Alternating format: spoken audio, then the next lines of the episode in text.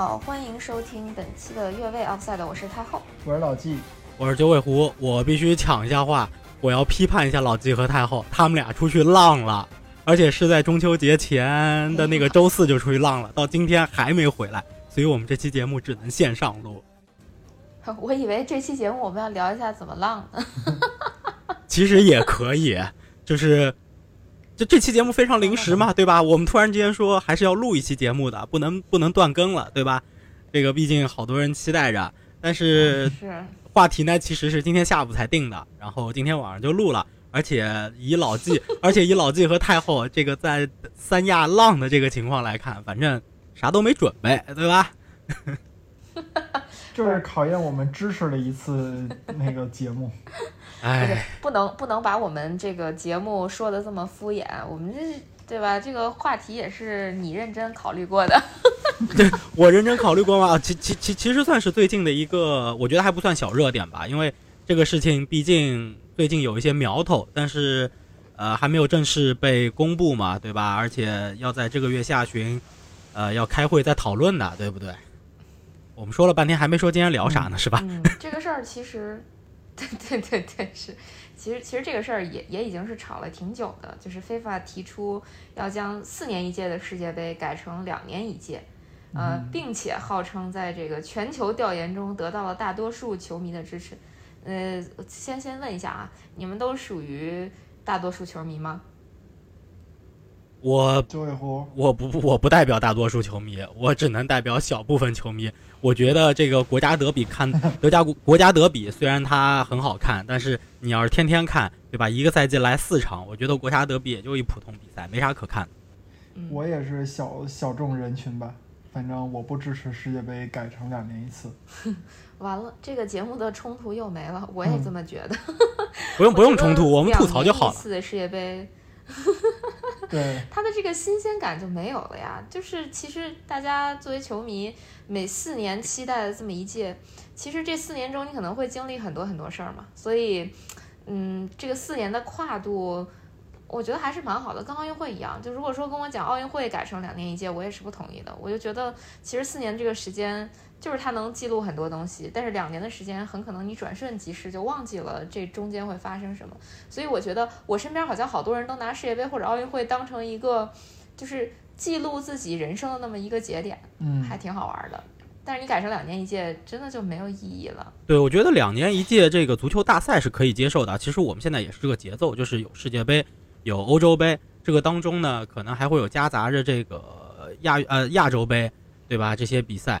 那亚洲杯的周期也是四年一届，但是它跟欧洲杯又是错开一年，对吧？在欧洲杯后面一年。那么其实我们在这四年的周期里头，经常是有所期待的。美洲杯和非洲杯就不说了，美洲杯这种随意性，非洲杯这种一年一届还是两年一届，就不去说它了。但是起码在这四年的周期里头，其实不停的有足球比赛能够让我们有所期待。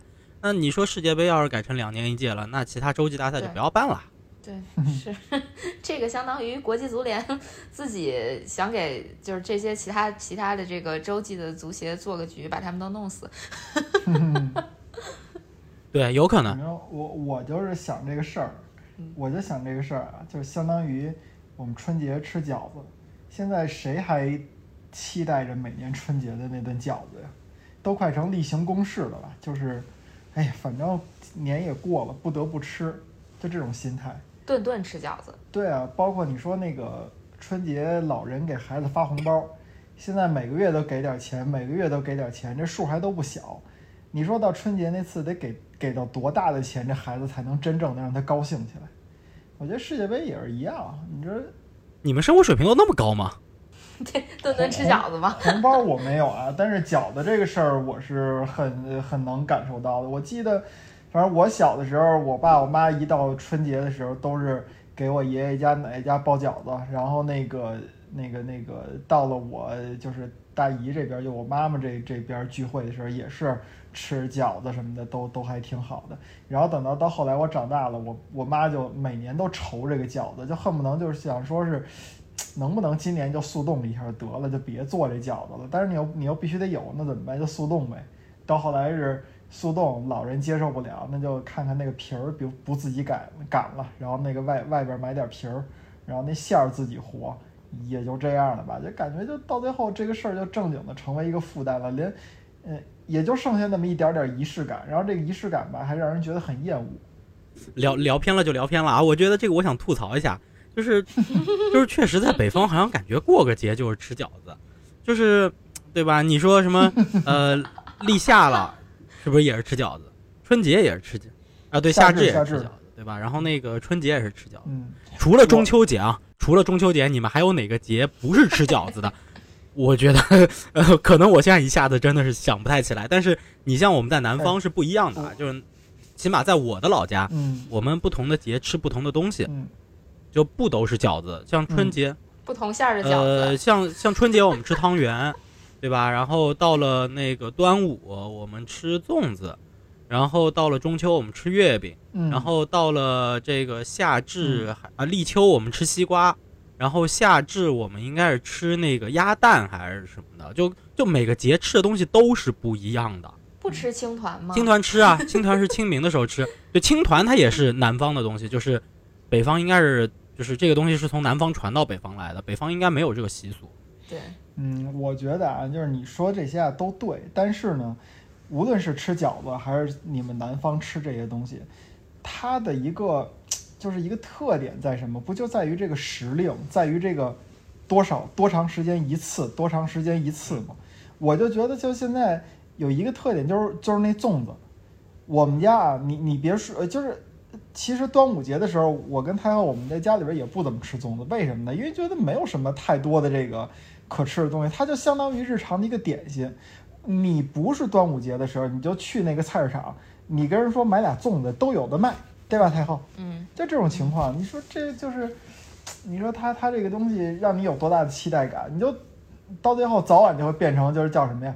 过年的凉菜，有他过年，没他也过年，对吧？就是这种情况。呃，可能我们说是，我们到现在没一没提一句世界杯的事儿，但是我就是说这就是世界杯。不过可能是这样子啊，就是，呃，因为老纪是老纪是一直是在北京，就是你出生在北京，生长在北京，然后也包括这个高中啊、大学啊等等这些，从来没有离开过北京，就是你没有离开过北京去生活。嗯，我不知道太后是什么感觉啊，但是对，呃，从我的角度来说，就是。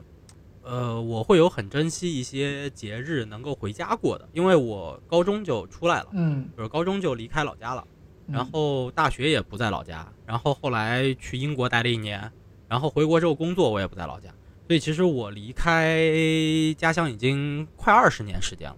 然后在这段时间里头，其实会有很多的节，你像中秋节，你是基本上不会回家过的，嗯，而且早年的国庆节是没有像现在这样的调休以后组成一个小长假七天的。而且就是九月份，九月份刚开学，你也不太会十月份，对吧？国庆节刚开学一个月，你就回家过这个国庆节去了，因为以前国庆节是三天嘛，啊，只休息三天，我记得。嗯。所以就是我会，我会某种程度上还蛮珍惜有的时候能回家过节的。我去年应该是去年还是不对，不是去年，是前几年有过那么一次，我能够中秋回家，应该是跟国庆并一块儿了。那那种时候我就还是蛮珍惜这种的。包括今年其实中秋。我是去了一趟杭州，因为正好有一个朋友的婚礼，然后我就去了趟杭州。但是我的家人其实是在聚餐的，但其实我那个时候有一点点小遗憾，因为我家里人就是大家族啊，呃，他们定要聚餐的时候，已经是那个周的周四了。当时我所有的行程、机票等等都已经订完了。但如果他们这个事儿能早点确认的话，就能早点定下来的话，我可能会先回家，然后吃完这一顿团圆饭，然后我再去杭州。去参加我那个朋友晚上的婚礼，这个时间是完全来得及的。对呀，这个是你现在的状态。你就假如说现在这种状态，你坚持了十年，或者说十五年，这都无所谓。然后突然告诉你，从明年开始，国庆节七天假期，我们一年过两次。我都，你一定不会把这两次都拿来回家。但但但我很愿意啊，我很愿意。呃，是你，我我也很愿意，我也很愿意。但是你就想象你的这种仪式感。你你作为这个节日在家庭就是在家中的这个地位，它反而会降低。你一定会考虑，哎呀，一年两个这么长的节，我回家一次，然后我外出一次，就这个对于对于你我来说啊，这个这个呃有这种想法都是很正常的。所以我就觉得，就是世界杯你改改成几年一次我都无所谓。呃，你肯定还叫世界杯这个名，但是嗯。就是效果是什么样，我都能想象得到。反正我就觉得，我天天吃饺子，我不爱吃。其实说白了就是不新鲜了，就是不新鲜了。嗯，就是那种新鲜感没了。嗯，明明我很期待，就我等了四年，我去等这么，呃，这么几场比赛吧，然后现在变成呃两年就有，那就反而觉得，那真的是没什么可看的了。而且其实就像刚才九五虎讲的说，嗯、除了世界杯之后之外，我们还有这个亚洲杯、欧洲杯，然后甚至还有那个神经刀的美美洲杯，以及这个每年都有的非洲杯，就这些个比赛，就是真的，一旦变成两年一届的世界杯之后，这些比赛真的是无所适从、无无无无处安放的感觉。肯定是没法比了，因为你这个中间的空档时间都用来踢那个预选赛了，世界杯预选赛了，所以其实这些洲际的杯赛 就根本放不下了。对每年都有世界杯预选赛。对，年年世界杯预选赛，然后年年中国队都要冲击、冲出亚洲，走向世界。如果到时候中国队冲不出去，那可真是有点儿。不考虑实力，从几率来说，我们的这个几率确实扩大了。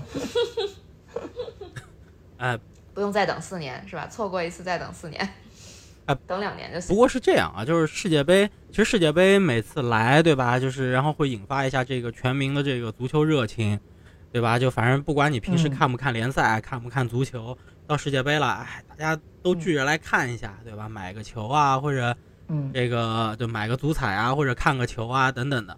那其但是我们都知道，其实现在足球啊，就确实也这个关注度和受欢迎程度，至少在年轻人的这个群体里头是在逐年下降的。但既然世界杯能有这样的带动作用，我觉得就是如果世界杯，呃，从四年一届改成两年一届，嗯，它是不是会有一些带动作用？嗯，我觉得还是最开始的那个点，就是它一旦从一个四年一届变成两年一届，它对于很多人来讲，它不是那么新鲜了，那它的这个影响力不见得就会扩大，反而我觉得会有减小的可能。就是我明明，比如说我不是一个球迷，然后我这四年一次，我跟着凑个热闹，我也就凑了，这热闹凑也就凑了。但如果变成两年一届，我每两年都要凑一次热闹，我本来对这玩意儿就没那么感兴趣，你还非要让我每两年都凑，就感觉有点愣凑了。那我可能就呃站在一个可能非球迷的这个视角来讲，我觉得就无所谓了，我也不一定去。但其实非球迷现在现在基本上的节奏就是一个两年来凑一次热闹的这么一个情况，因为他们其实欧洲杯的热闹也凑。嗯，对，是，但是相对来讲，就是我觉得可能世界杯凑的人会更多一些。就欧洲杯，其实咱们看到的还是咱们这个很小的圈子里面，就是这个球迷圈子里面大概的这种热度。但是像世界杯，我觉得真的就是全民疯狂，嗯，完全不一样。我是这么想这个问题啊，就是最开始的时候，可能它会有一个小的拉升，毕竟世界杯这个牌牌子在这儿戳着呢。啊、一提世界杯，哇塞，那是一个什么样的状态？然后全民这个热情都会出来。但是随着两年一届、两年一届、两年一届，这个大家很快就会疲疲了以后，这个事儿就会下降。其实有两个特别典型的例子，一个是我们就说，你要说世界杯这个水平啊，它代表了国家队的最高水平，那俱乐部队的最高水平，那一定目前为止是欧冠，对吧？对，那你们看看有多少非球迷对欧冠感兴趣？他们对欧冠决赛感兴趣可以说是因为，嗯，你感感兴趣真没世界杯决赛多，对对对差太远了，对对对，这个肯定是对吧？嗯这这他他对他一年一届，一年一届，你就想想那个两年一届，你就可以想成一个大号的欧冠，对吧？比欧冠好点儿，但是它能好到什么程度不一定，你得看，呃，首先是看有没有中国队，跟中国队有关啊，这个事儿可能那个参与度会更高，跟中国队无关啊，可能也就是稍微好点有限，这么这是一个事儿。第二个事儿什么呢？有一个比较现成的例子就是，呃，乒乓球。乒乓球原来的那个世乒赛好像也是四年一届，这四年一届啊，它是团体跟个人在搁一搁一块儿打比赛，看完团体看个人可过瘾了。我记得完我爸、我小叔，然后还有我都比较爱看乒乓球比赛嘛，然后就每四年，哎，一到那会儿还真有点这种小期待感。哎呦，看他们打哟，你甭管是中国队打得好，还是那会儿瑞典队啊、白俄罗斯队、韩国队，这都是不错的这队打，这真较劲。然后后来乒国际乒联改革了，说扩大影响力，把世乒赛变成两年一届。这两年一届怎么改啊？呃，比如说今年是世乒赛，我要打，我打团体赛，我只打团体赛。然后等到两年以后呢，我打个人赛。然后再等两年以后再打团体赛，就是感觉它变成等于是有点怎么说呢？把一个呃一份菜给变成了呃半份是先上半份再上半份，是这种感觉。然后这个热度一下就没有了，就是连我爸我叔叔都不看了，因为就就你就感觉好像每年都有似的，就是有点儿让你觉得无聊了。反正是这么回事儿。那个世界杯呢，它肯定不会给你拆分。你比如说这个呃，今年我打世界杯的什么呃小组赛，然后我等两年以后在这小组赛里边出了这十六强，我再打打决赛，这不可能。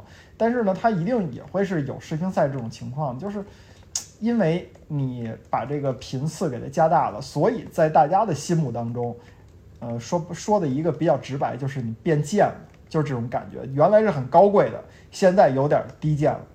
呃，没有那么多期待，就就我觉得就很正常，就这种感觉。嗯，再一个，我觉得还有一个问题是，你像这些世界杯预选赛什么的，其实它本身的收视率并不会太高，对于球员来讲也很不利。就他比赛太多了，就肯定会影响他休息。那影响他休息，下一步会影响什么呢？就是影响他在比赛中的发挥。那现在我们更多的人其实是俱乐部粉。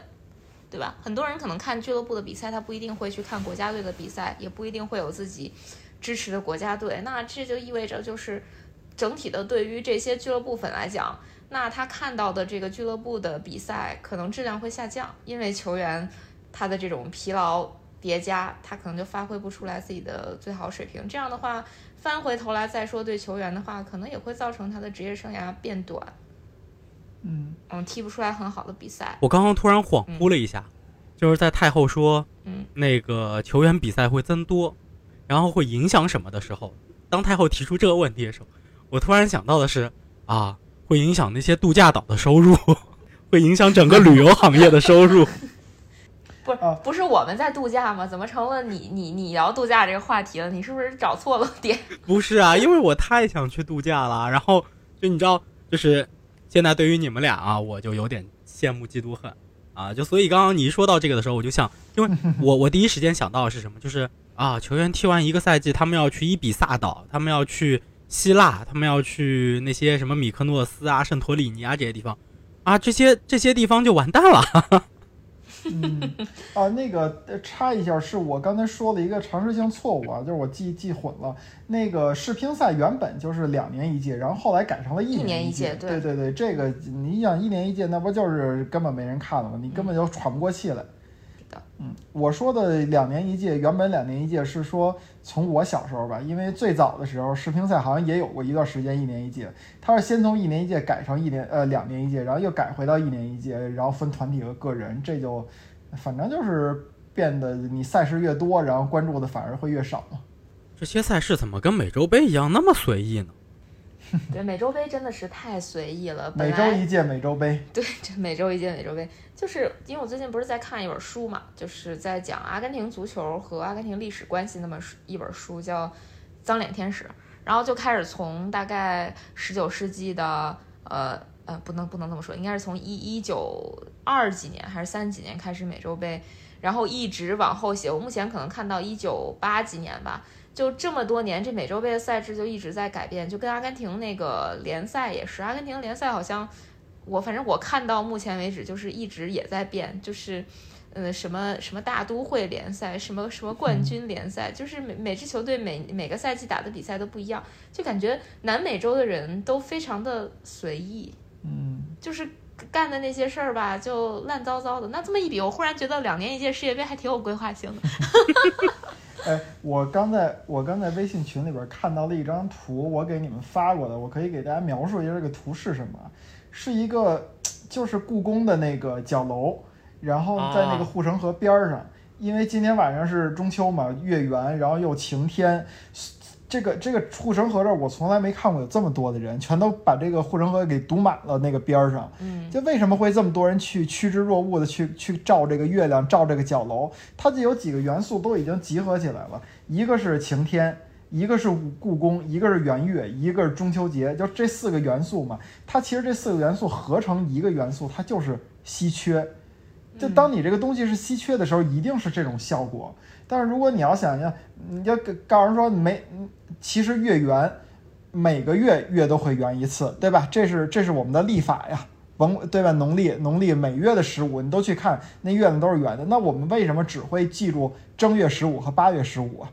七月十五那单算啊，就是就是对吧？咱这么说，为什么正月十五和八月十五你会记住？就是因为它这个寓意啊，它这个这个这个节日的这种这种叫什么仪式感，然后还有它这个月亮本身的这个变化，它都交织在一起了，呃，这就叫稀缺呀。那我要告诉你说是每这月亮啊，不是每每不是正月十五有圆月，不是八月十五圆有圆月，每个月都会有一次圆月。你会去期待这个圆月？你在那儿在故宫那儿照这个吗？肯定会有人照，但是是这么多人吗？肯定不会。嗯，哎，我跟你说，我又恍惚了，确实是，我又恍惚了。嗨，啊，啊，就是老纪一发这图，然后那个一说这护城河，然后一说这从来没见过那么多人，我第一时间想到的是伦敦跨年那个烟花。我想说，哦哎呦，那人嗯比这多多了。那河河两岸，河两岸要是不控制的话啊，就是现在是英国这个政府是控制了，就是去年是取消了，因为疫情没有，但是他呃取消之前那一年他控制人数了，现在是上限就是限十万人，因为他是售票的，就是十万人。但是我在英国那年他是嗯不控制的啊，就不用门票，你就直接进，不要钱。那年应该是三十多万人吧，就是你像泰晤士泰晤士河两岸，不是说整条河啊，它其实也就是很短的一段，就是从大本钟那儿，然后一直到那个呃 Monument 那个纪念碑那块儿那一段，就就就就这么一小段，河两岸反正二三十万人吧。哎呦我天哪！就英国人也确实是这个一年，因为英国这个地方啊，就欧洲这些地方，它是日常是不放烟花的，不放这个礼花啊这些的。嗯它只有在一些特殊的节日，啊、它会有这样子的表演。而且英国应该基本上可能除了什么女王的登基多少多少周年，呃，女王的生日多少多少周年之外啊，它应该好像每年放烟花也真的是只有在这个呃元呃元旦，就是这个跨年这一天对，所以才会聚集就是那么多的人去河边看这烟花，因为英国人平常不会去放烟花的，就我也不知道是因为立法规定还是没有这个习惯，反正跟咱们他们平常是不会有这个事情，对，所以就每年到了那个时间，他们就会有很多人聚到河边去看放烟花。这确实也就像老吉说的，就是实际上还是因为它的这个稀缺性。对呀，它几个比较重要的元素集合在了一起，就更彰显了它的这个稀缺性。其实这个一年一次跟这个世界杯四年一次也差不多，因为毕竟这个四年一次的世界杯它比赛多呀，平均一下是吧？它也是还是蛮稀缺的。嗯，然后你们觉得如果变成真的变成两年一次的话，嗯，像会不会出现像我刚才说的那种情况？就比如说联赛的精彩性会打折扣，然后包括世界杯本身它比赛的这个关注度会下降，这种这种情况呀？我觉得联关注度下降应该，是肯定的吧？我觉得，嗯呃，我觉得是这样子啊，就是从我个人角度来说，可能在他改革的头一两届的时候，嗯，对于我个人来说，我还是会很关注这个赛事，而且对于我个人来说，就是增加了我去现场看比赛的机会。我觉得，呃，头一两年他的新鲜劲儿还在的时候，我觉得我会蛮开心的。然后要说联赛的影响的话，就我们都知道，其实有所谓的这个什么呃大赛大赛后遗症、大赛综合症，对于豪门来说，尤其是因为他们出的球员比较多，也往往更容易打到这个后面的淘汰赛阶段，甚至进入决赛什么的，他们受的影响比较大。所以在联赛初期嗯以及中后段的时候，可能会出现一些球员的疲劳啊、伤病的时候，呃，对于联赛来说，可能冷门会增加。那么理论上来讲，这种冷门的增加，我们当然不希望球员说出现任何的受伤或者不健康的情况。但是冷门的增加本身对于联赛来说，它可能是一个精彩程度增加的一个，我觉得是一个相对有利大于不利的这么一个因素吧。所以联赛的精彩程度呢，我觉得如果我们从另一个层面来讲，就是抛开足球本身这个层面来讲的话，那么它可能是竞争相对更激烈的一种方式。那么你可以认为是它可能会有利于在某一些阶段提升这个联赛的这个精彩性。所以我倒觉得说它真改成两年一届了，嗯就是初期，初期就是可能头一届两届那个时候，新鲜劲儿还在，我觉得对我个人呃是个好事儿嗯，但是后面会是什么样的影响，我不太确定。但是我确实还是坚持说，我觉得嗯。这样子的一个大赛，它需要有一个仪式感，就是你需要保持它的这种稀缺性对，啊、所以我还是觉得说，如果真的改成两年一届，我觉得还是弊大于利，所以我个人还是不太支持。嗯，我觉得改成两年一届，就是你你说对联赛这个就是有利的影响啊，增加这个呃去叫什么精彩的程度什么的，我觉得应该换个词儿，应该是叫增加联赛的这个不确定性，或者说是呃叫叫趣味性或者怎么样的。我我真不觉得它能增加这个精彩性，因为什么呢？咱就这么想啊，你比如说咱拿西甲来说吧，呃，咱拿那个。鼎盛时期的银河银河舰队皇马来说，嗯，我我皇马，比如说对西班牙人队这这样的强弱比较分明的比赛，嗯，我不是说希望说这因为皇马的那那那些球星都不来，所以让这个比赛呃那个悬念丛生这种感觉，对吧？嗯，呃，我你你最好该来的都来，然后西班牙人队打得特别好啊，这个吴磊发挥很棒什么的，这种感觉的这个这个比赛的这种精彩程度啊，九十九十二分钟是皇马绝杀也好，是吴磊绝平也好啊什么的，这样的进球是比较比较好的。你不能说这皇马半支队都因为国家队受伤了，然后你剩了一个连连二队，然后再剩下替补凑出来这么一队，然后跟西班牙人打一比一，那这个确实我觉得应该从精彩程度上说是下降的吧。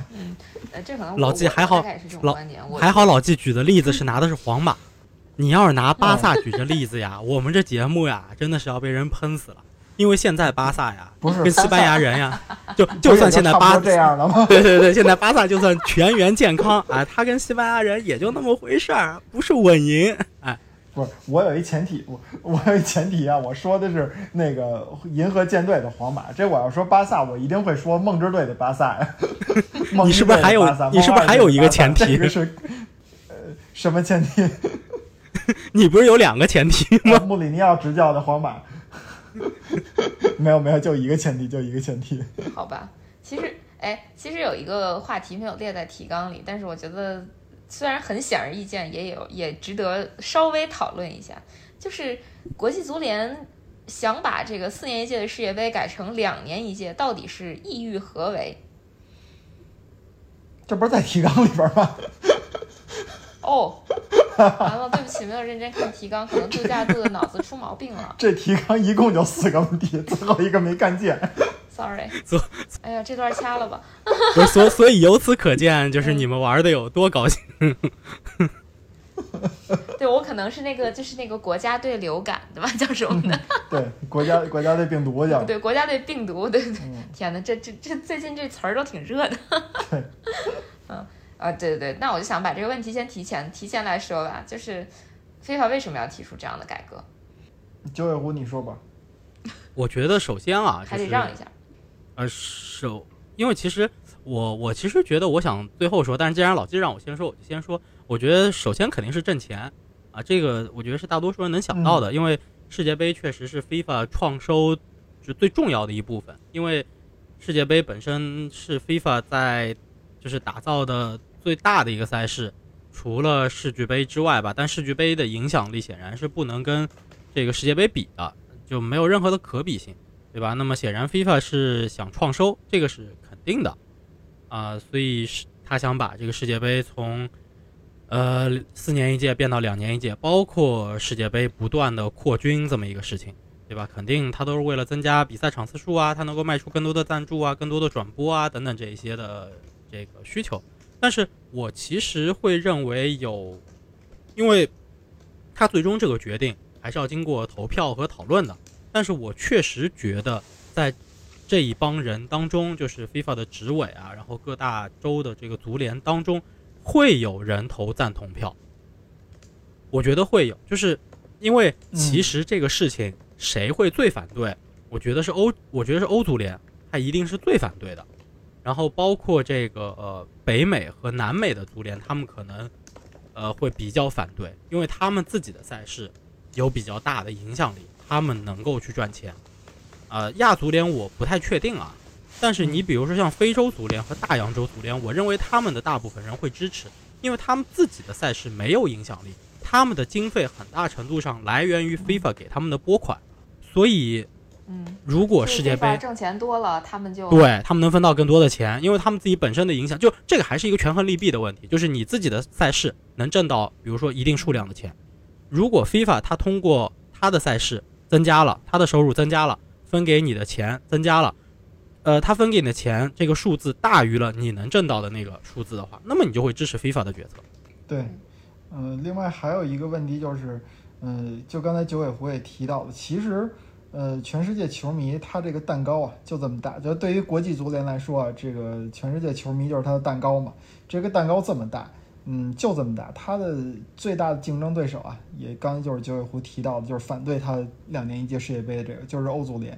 那欧足联跟他其实是在一定程度上是有竞争关系的。虽然一个叫国际，一个叫大洲，它这个听着好像是从属，但其实这些都不是从属关系啊。然后呢，那个、那个、那个，你看看欧足联是一个什么，是一个什么样的产品？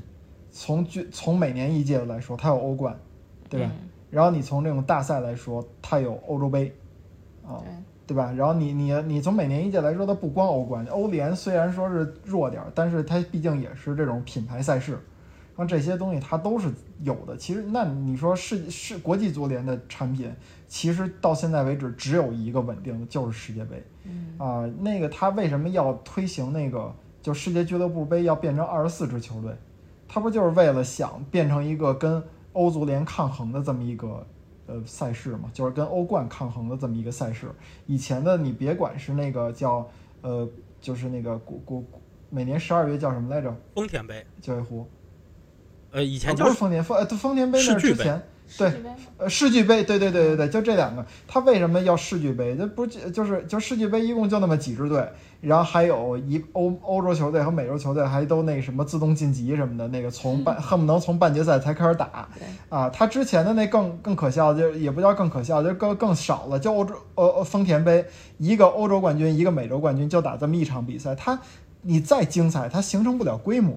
嗯而且啊其实很多球迷都把那玩意儿当表演赛。对对对，就是那会儿，其实丰田杯在中国球迷里边确实是风靡了一段时间。为什么呢？就是那个八九十年代那会儿，咱们中国的电视转播其实没有那么多的比赛可转。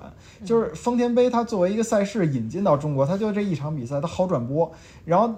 大家就觉得我没有机会平时能看到什么 AC 米兰啊、尤文图斯啊、博卡青年啊这些球队的比赛。哎呦，丰田杯，哎呦，有两支球，两支球队都这么棒，嗯，然后中国球迷就觉得很嗨，但其实这就是咱说白话，不赢房子不赢地的，他们就是一个表演赛的性质，就是或者说叫表演意义大于这个就是实实际冠军的这个这个意义，跟什么欧冠呀，然后包括南北解放者杯啊什么的，这个其实它的竞技的意思因因素其实弱了很多吧，可以说是，嗯，嗯。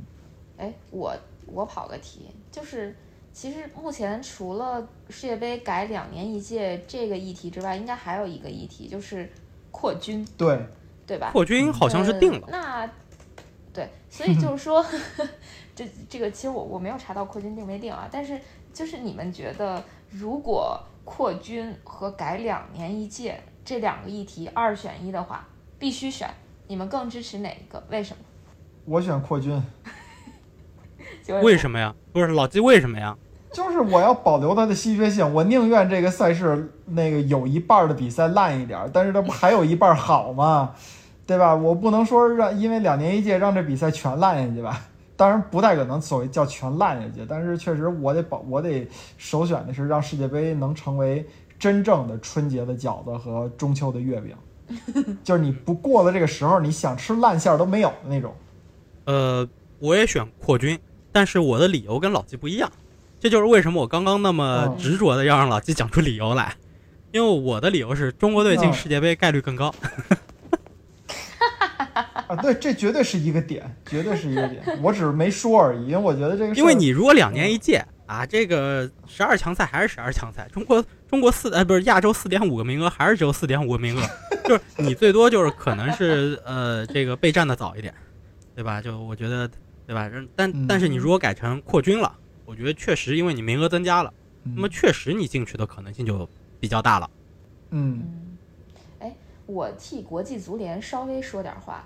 呃，你们会不会呃觉得可能有这么一种可能性吧？就是不管是扩军也好，改成两年一届也好，其实呃，FIFA 它更怎么说更深层次的原因，除了赚钱之外，还有一点就是呃，怎么说呢？他想保护球员，嗯，也不也不能这么说，就是他希望能有更多的球员出现，或者说他的这个最根本的原因在于，他希望更多的孩子投入到这项运动里面去，然后培养更多的这个职业球员。嗯，我觉得多多少少有这么一个一个道理吧，因为呃，刚才九尾狐其实也提到了，就是说呃，会不会让这就是现在的这个年轻人看球已经很少了，对吧？就是没有什么增量球迷了。呃，嗯，我觉得就是国际足联他做这一项决定的时候，是对于世界杯这么重大的决定，他一定不光是从这个顶级赛事这个层面去考虑的，他一定考虑到的是这个顶级赛事的变化，它能给底下的这些基础带来哪些变化。包括其实这个事儿现在来看，推动的是谁？是温格。温格以前在阿森纳的时候，他是坚决反对这个世界杯。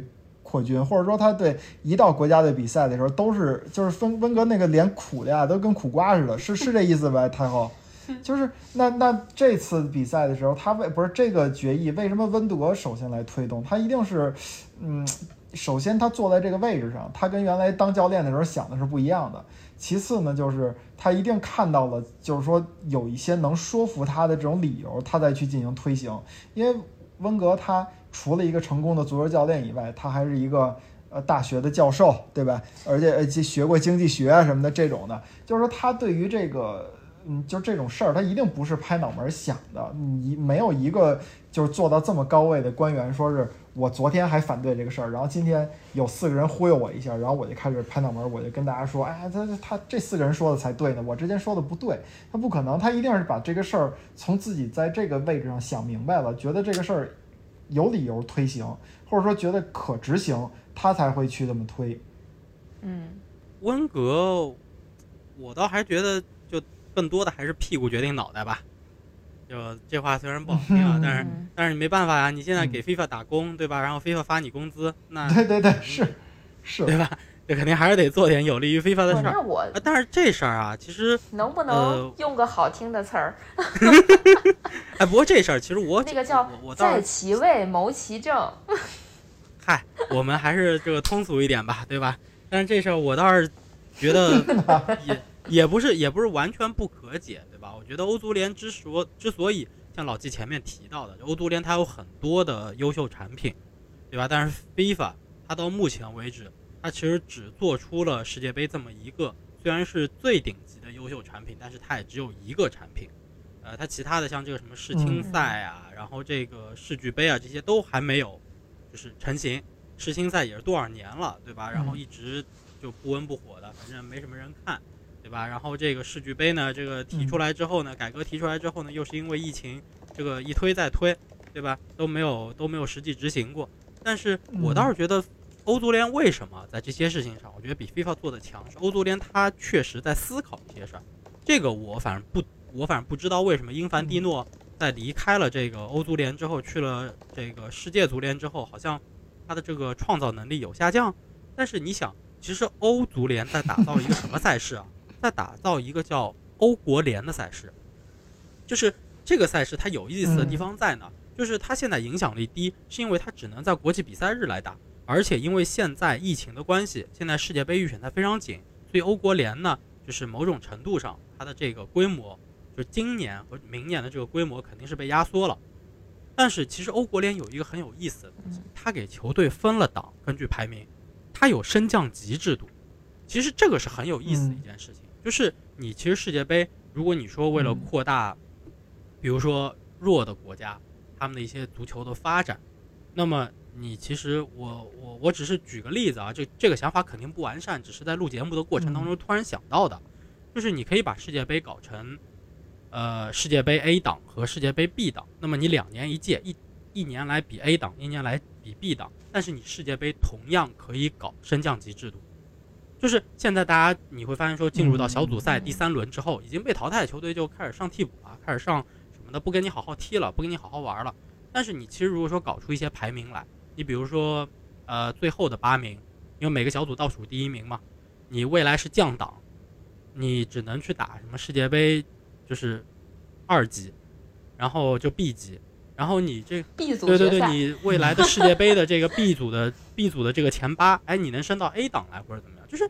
你去打一个这样子的一个体系，是不是会让这个比赛好像就是你又保留了一定的稀缺性，对吧？你强队还是四年一还是四年一次，然后你又让这个比赛似乎有了那么一点点乐趣、有意思的这种方式。当然肯定不完善啊，因为你包括预选赛怎么踢等等，这个都有影响，对不对？我我不知道最后如果要真的按你这个执行会是一什么情况啊？但是我老隐隐的感觉就是这就属于一个典型的，就是咱们自己想的不错，但实际上最后执行起来可能反而事与愿违的这么一个一个一个思思考。为什么呢？我觉得这个东西啊有先例，先例在哪儿啊？那个网球的戴维斯杯是不是就是这一这个模式啊？它分什么那个呃是就是国家队那个网球的是叫戴维斯杯吗？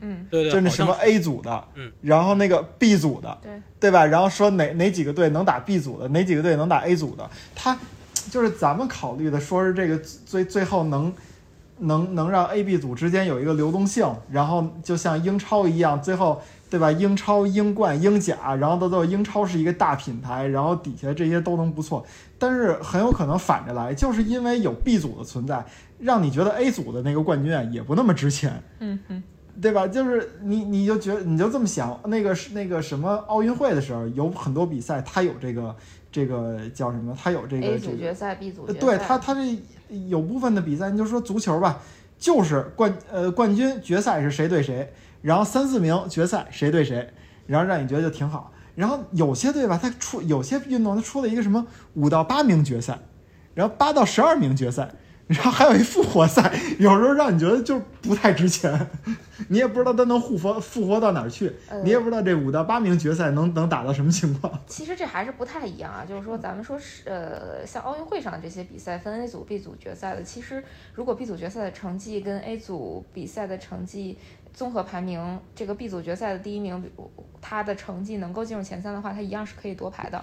所以它这个是、呃，你你说的是那个你你比如说跑步的那种的，对吧？呃不是呃是比如说像赛艇，它是这样子的。嗯、然后再一个像刚才老季说的复活赛，这个它其实复活赛你是有机会再去争夺金牌的。总之，其实每一个项目它的赛制都是有很很大不同的。对，就其实这个我想说一点是什么呢？我觉得其实国际足联没有必要去向欧足联学习这些东西。就像刚才咱们聊了这么多啊，就感觉伊凡蒂诺从这欧足联去到国际足联之后，他的很多改革也好，或者说他很多动作也好，其实是呃有点儿拿他之前在欧足联做的一些事儿当成一个底板，然后再去做发挥的，有有点儿这个意思。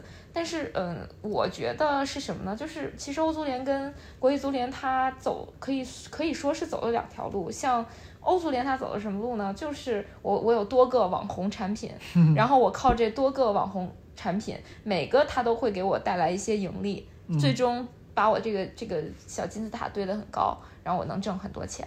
然后国际足联呢，就相当于一招鲜吃遍天，我就一个世界杯。然后我就拿这个世界杯去借题发挥，嗯然后我我去敛财，对 这个词儿用的特别不好，但是就差不多这意思吧，嗯就是我用世界杯去打去打造一些它的周边产品，然后我去、去赚这个钱。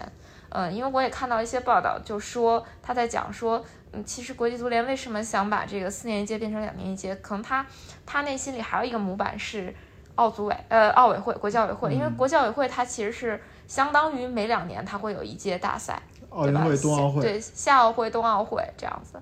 然后，嗯，所以它的这个可能它的这个现金流会比较稳固一点儿，不用等那么长的周期。嗯，反正，但是我我我觉得我的观点就是，国际足联可以继续在世界杯本杯上做一些文章，不一定非要怎么说呢，就奔着欧足联那个路子去，去打造更多的比赛啊什么的。当然，其实这些年国际足联在这个什么。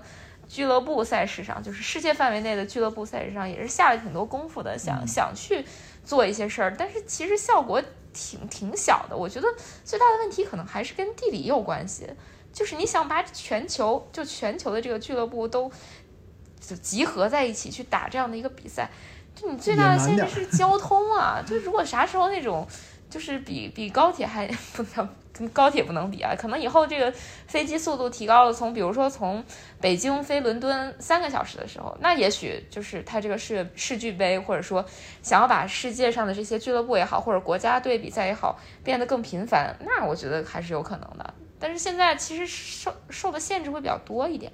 对，呃，我同意太后说的有一些观点，包括了，就是刚才提到了说世界杯和欧洲杯，其实欧足联和国际足联这两年的互相对抗的这种策略啊战略，一直是是呃欧足联用一堆的小爆款去对抗是呃国际足联的唯一大爆款，对吧？是这么这么个路子。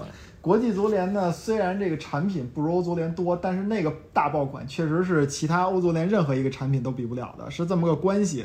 现在呢，国际足联呢，它确实想仿照欧洲杯出现，呃，欧足联这边出现更多的产品。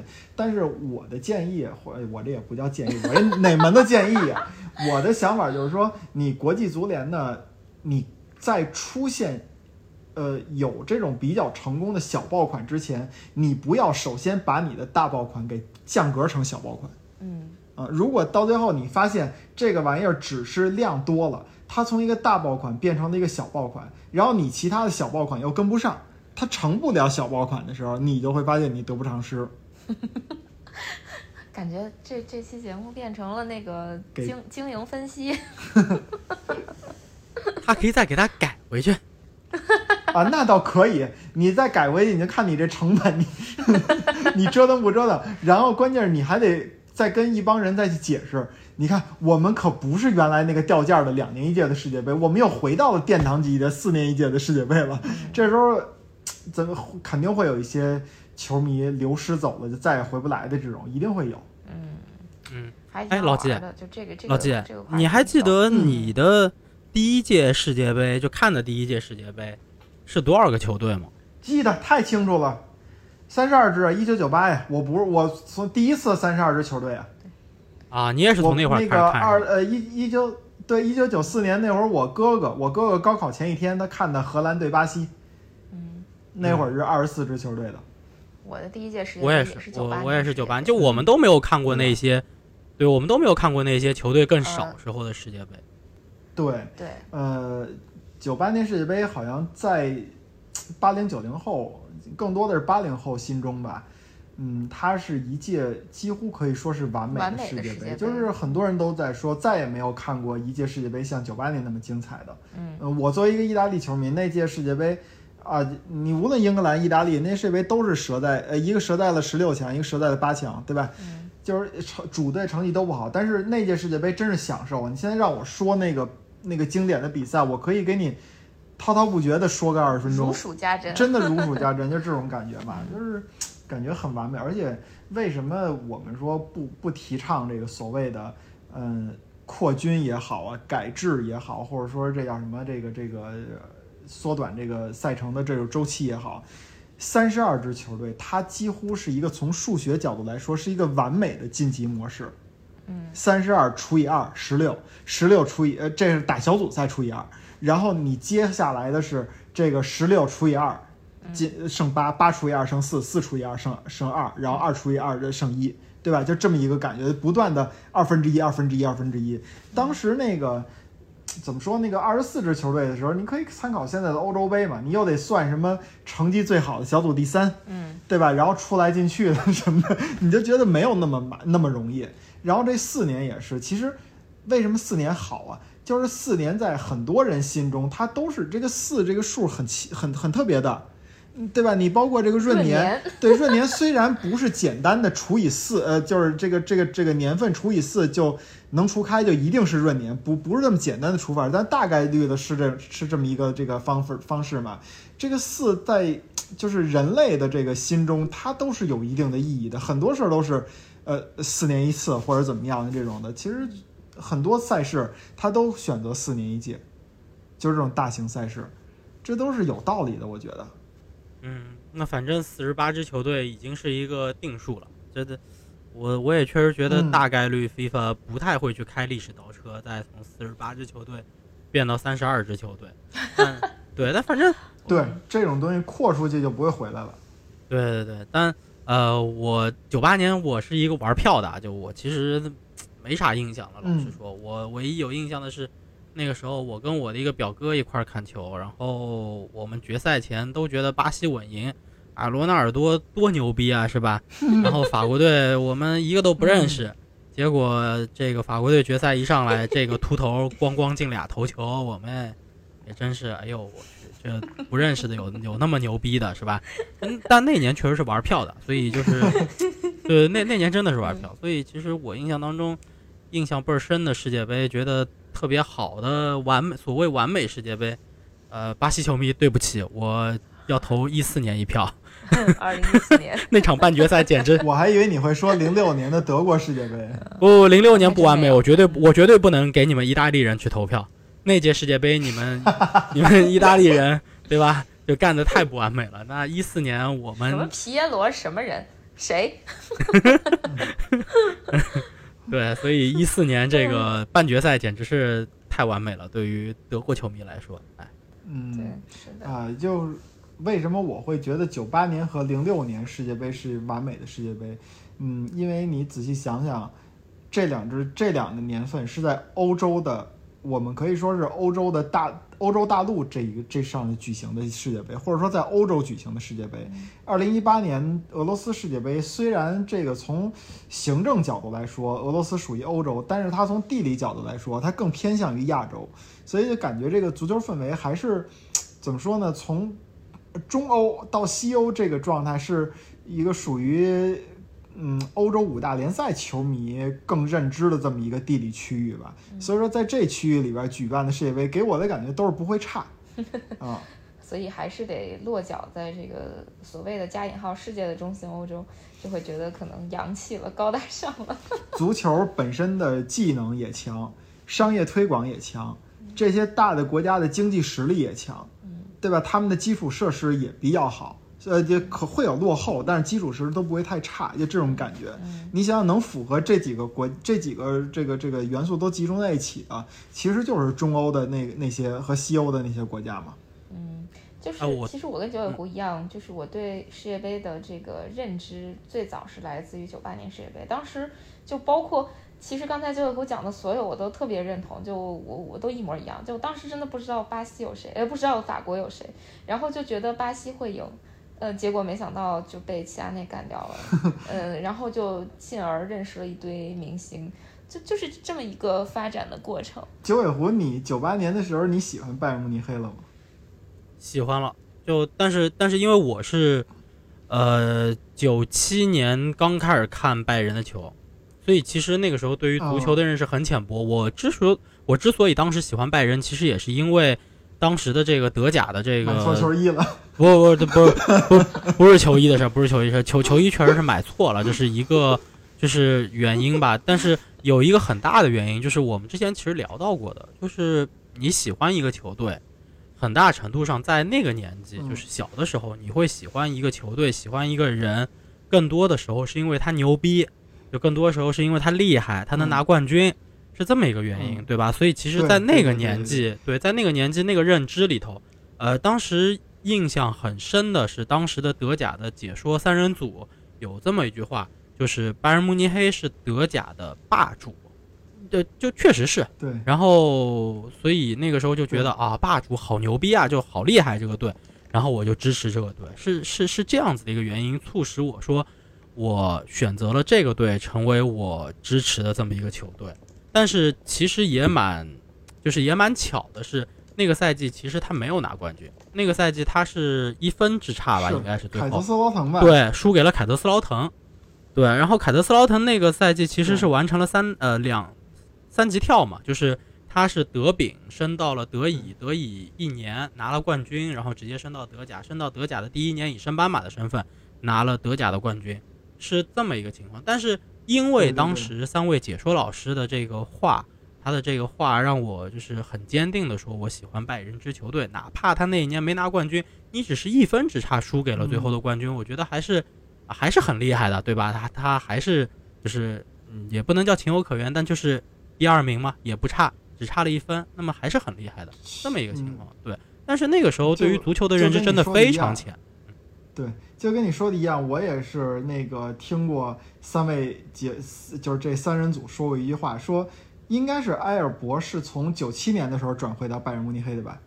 嗯，应该是从斯图加特转会到九六还是九七吧？对，对，当时对当时他们就说，为什么埃尔伯在斯图加特踢那么好，要转回拜仁慕尼黑？因为巴西人他看不上世界其他地方踢足球了，特别是像德国这种五呃五大三粗的，他们就觉得就应该玩技术嘛。说巴西人只看德国一支球队踢球，就是拜仁慕尼黑，所以埃尔伯为了进巴西国家队，他必须要转回拜仁慕尼黑。当然，这个印象给我也很深，就是像你说这种，就是这个这个球呃拜仁慕尼黑这个球队在德国足坛上不一样，真的很跟其他球队都不一样。你让一巴西人都得转回到你，因为巴西人知道这支球队啊，那嗯就感觉嗯确实挺厉害的。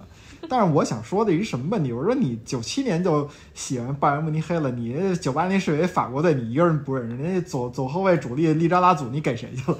就是没有，就那个时候对于足球认知很浅嘛，就你没有那么的迷这个东西。嗯其实你说现在你让嗯我报九七年拜仁的这个首发阵容，我有点模糊。老实说，我嗯。知道门将是卡恩，我知道那个时候有个叫绍尔的，我甚至那个时候连马图乌斯，呃，巴斯勒呀，呃，巴斯勒我都不知道，巴斯勒我是九九年才知道，因为他欧冠决赛进了那个进了一个对对。球。我其实真正对于对我其实真正对于这个足球球员这些有非常深刻印象，我应该算是从零零零一赛季才开始，就是那个就是那个拜仁对，就是那个拜仁逆转汉呃逆转沙尔克，就是夺冠的那个赛季，嗯就是最后一轮一比一平汉堡。就是我对于足球，对于这支球队他的球员整个构成 有非常深刻印象，是从那一年才开始。之前我看球虽然看了可能三四年，但是很不系统嘛，因为你很难每个周末都保证自己这样子去看，因为比赛的时间其实是那个时候比赛的时间，反正德甲基本上那个时间，但拜仁的球不一定在那个时间，对不对？所以你不会老看。反正家长不让看，我是家长不让看，老说你要不就睡觉去，要不就看书去，对就这种感觉。就这个其实大家看球初期都有这样的一个时间段，就是对不可能说对这个自己喜欢球队的球员上来可能看了一个赛季就如数家珍，因为那会儿转播条件没有现在这么好，就不是说你随便从某一个网络平台你就能看到，不管是直播也好呀，集锦也好呀，那是完全不一样的，所以就是可能那那会儿对于球迷的要求没有那么高，就是我支持哪个队，就是就是支持嘛，但不一定说你非得真的能数得清，呃，队里这些人的名字啊、号码啊这些，确实你得到信息的渠道要少一些。对，因为九八年那个时候，九九八年世界杯我才看了一年球，你像我九七九八那个赛季才开始看的那个德甲嘛，嗯，对吧？那个时候我可能对于嗯，这个拜仁慕尼黑也好，世界足坛任何一支其他球队也好，哪怕你把整个世界足坛加起来，我可能认识的、能说得上名字，并且能对上脸的这个人数啊，可能都不如少年包青天，凑不齐一支队齐首发可能都不如少年包青天的这个演职员表啊。确实是，确实是，很有年代感的一个电视剧。对吧？那个时候周杰周杰演的这个少年包青天多火呀、是不是？火，对，对对对对对，对，是是是，对对对，是是这么回事儿。哎呀，我还是喜欢公孙策。对，人权，嗯，对啊，人权。就那个那那个年代就对吧？还有那个什么《还珠格格》《少年包青天》这个，然后跟足球比，那肯定我是这个演职人员表认的更全。其实咱们基本上没有赶赶上这个 FIFA 对世界杯做出的特别重大的这种改革吧，或者说，可能嗯，作为非球迷来讲，根本就可能察觉不到、意识不到世界杯其实也是在不断改革的，比如说门线技术的应用呀，比如说你这个不，我的意思就是说，哦像这种改革，它不是那么的明显，就伤筋动骨。对，就是不是说会对怎么说呢，大环境、大形势有那种改变方向的这种影响、啊，其实其实还是有的，但是四十八支队你马对上就要对，但是。四十八支队的话，就是感觉是那种翻天覆地的变化了。嗯，反正你们觉得，就是咱们经历的这些里边，作为球迷来讲，呃，你们觉得就这些年最重大的改革会是什么？呃我能马上想起来的是金球制的那个设立，然后又取消。这是开倒车。九尾狐呢？其实也就这一个，因为确实没有经历过大的改革。你像九四年，二十四支球队，我们都没看过那届世界杯，我们可能看的都是后来的录像，就是决赛，巴西对意大利，但是当中的所有的过程的东西，其实没看过。我们都是从九八年开始看，我其实九八年对于三十二支球队我都没印象，就我大概只记得，我我也对对对，我大概只记得半决赛和决赛。因为你想，那比赛在法国踢，你这个大多数的比赛都在后半夜，那父母真不让你看啊。